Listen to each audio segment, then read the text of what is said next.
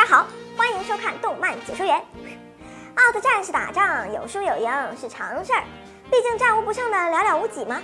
可是今天要给大家盘点的这几位，输的都快成家常便饭了。猪猪姐今天就给大家说说是哪几位。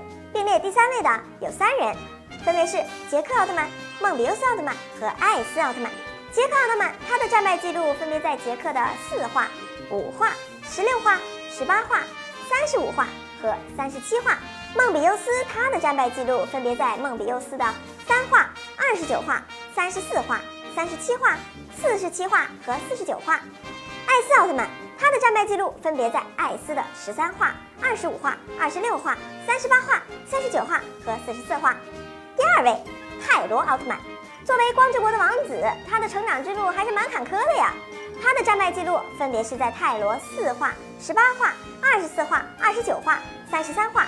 四十话和五十二话，你说说你啊，泰罗，作为奥二代，这个成绩是不是有点给咱奥特之父奥特之母丢脸了呀？第一名，他就是雷欧奥特曼。这个第一名被格斗王雷欧获得，还真的有点难以置信啊。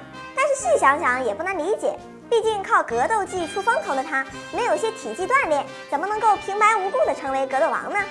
他的战败记录分别在雷欧的一话、三话、十四话、十六话、二十一话、二十二话、二十四话、二十六话、三十三话、三十四话、四十六话、五十话。